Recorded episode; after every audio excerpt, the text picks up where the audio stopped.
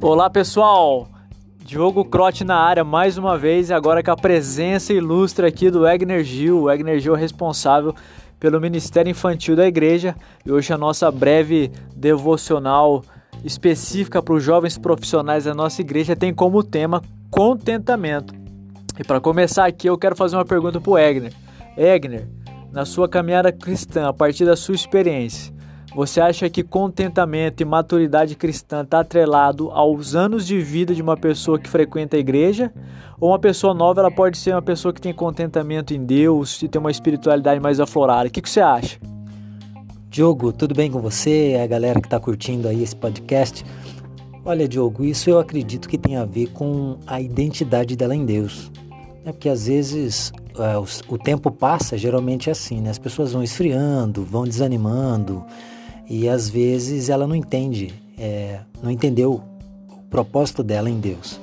Eu penso, né, eu já eu tive o privilégio de nascer num lar cristão, tenho 42 anos de idade e nunca pensei em parar de ir na igreja ou deixar de servir por conta de circunstâncias A, B, C ou D, porque eu aprendi desde pequenininho quem eu sou em Deus. Então acredito que isso é muito importante na vida do cristão. A partir do momento que ele sabe que ele é em Deus, ele passa por cima dessas dificuldades que ele passa na vida dele. Independente do que venha acontecer, ele tem a convicção de que Deus está com ele, a palavra do Senhor se manifesta sobre a vida dele e ele se mantém firme, independente das circunstâncias. Claro que ele não é um super-homem, uma super-mina, mas ele entende que a força dele vem de Deus, por isso ele é capaz de continuar. Olha aí, pessoal, é isso mesmo. O Wagner Gil revelou a idade dele aqui, 42 anos. Eu também tenho essa carinha de menino, mas eu já tô com 36. E o contentamento, o segredo da vida cristã é exatamente isso. O apóstolo Paulo, em Filipenses 4, do versículo 11 ao 13, diz o seguinte: Porque aprendi a viver contente em toda e qualquer situação. Tanto ser estar humilhado como também ser honrado, de tudo e em todas as circunstâncias, já tenho experiência, tanto da fartura como de fome, assim de abundância como de escassez. Tudo posso naquele que me fortalece.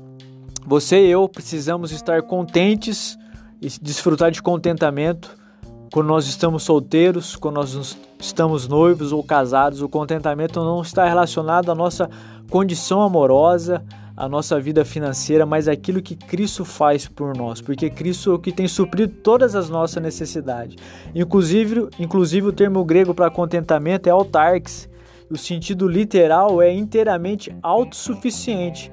Isso era que a filosofia estoica pregava na época do apóstolo Paulo, que você deveria ser um ser autossuficiente.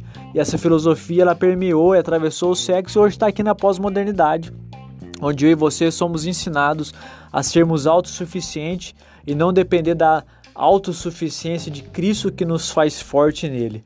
Portanto, preste atenção no que eu vou falar. O apóstolo Paulo, ele era solteiro. Em uma das nossas devocionais passadas eu falei que Jesus é o jovem solteiro que revolucionou o mundo e agora Deus usou a vida de outro homem solteiro, o apóstolo Paulo, porque ele sabia que a condição amorosa dele não determinava o propósito de Deus para a vida dele, como o nosso amigo Egner Gil nos disse: Cristo basta para mim e para você. O nosso equívoco ocorre no momento em que a nossa busca constante por relacionamentos amorosos ou qualquer outro tipo de relacionamento, ou qualquer outro tipo de busca, torna-se a razão da nossa felicidade. Então a gente fica preso em buscar essas coisas, esquece de buscar Jesus. Mas lembre de uma coisa, as, pressão, as pressões da vida vêm de todos os lados. Se você estiver namorando, eles vão perguntar quando fica noivo, tá enrolando até quando essa moça? Se você tá noivo, eles perguntam quando vai casar. Se você tá casado, quando que você vai ter filho? Então na Bíblia nós somos chamados a sermos completos no estado em que nós estamos. Seja como solteiros, como os noivos ou casados, é Cristo que nos satisfaz. Ele é a razão da nossa vida. E muitas vezes a razão da nossa tristeza, que machuca o nosso coração, é que estamos em busca da outra metade da laranja. É o que nos ensinaram. Na verdade, eu preciso estar feliz e completo em Jesus, que quando eu casar ou encontrar alguém que eu vou casar, eu vou, vou compartilhar dessa completude com ele. Então, nesse momento, e você precisamos voltarmos a isso, entender que toda a nossa satisfação ela está única e exclusivamente em Jesus. Por isso que eu quero dar um conselho para você, se você é solteiro, como solteiro que você é, caminhe com outros solteiros e juntos façam a obra de Deus e o glorifiquem nesse momento atual da sua vida. Se você está namorando, caminhe com outros casais de namorados e vivam para a glória de Deus. E como casados, se junte a outros casados e vivam também para a glória de Cristo. A situação de cada um difere do outro, mas o chamado é o mesmo para todos. Fazer Jesus conhecidos, independente da condição que nós estamos vivendo.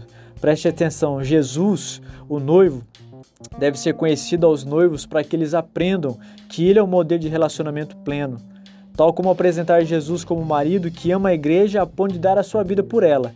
Para os casados, entenderem que amar é o princípio ético por excelência. Jesus, ele vai se revelar a mim e a você a partir do contexto que você vive.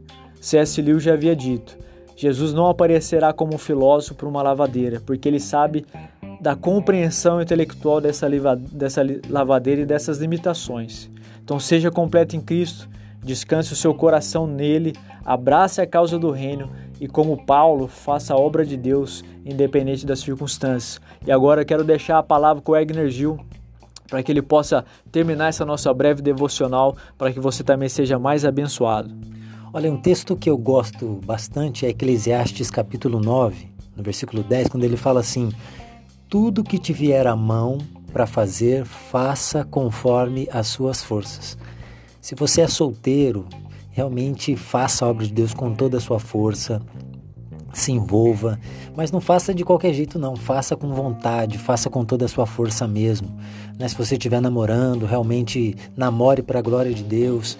E quando você casar, é, realmente invista no seu casamento. Porque a partir do momento que você casar, você não vai poder mais voltar atrás. Lembre-se bem disso. Porque o sistema hoje prega que se não der certo, separa, e na verdade esse não é o princípio do cristianismo com relação ao casamento. Então, faça conforme as suas forças. E depois que você fizer, pare e pense, fala assim: será que realmente eu fiz tudo que podia ter feito para evangelizar, para o meu relacionamento se dar bem, na minha, o meu relacionamento com os meus irmãos? Reflita nisso. Eu tenho certeza que o Espírito Santo de Deus vai te revelar e te mostrar o caminho para que você possa glorificar a Deus com um coração alegre, porque é o Espírito Santo de Deus que gera esse contentamento também no nosso coração e isso só vem através de um relacionamento com Ele. É isso aí, pessoal. Até mais. Daqui a pouco estamos juntos novamente. Fui!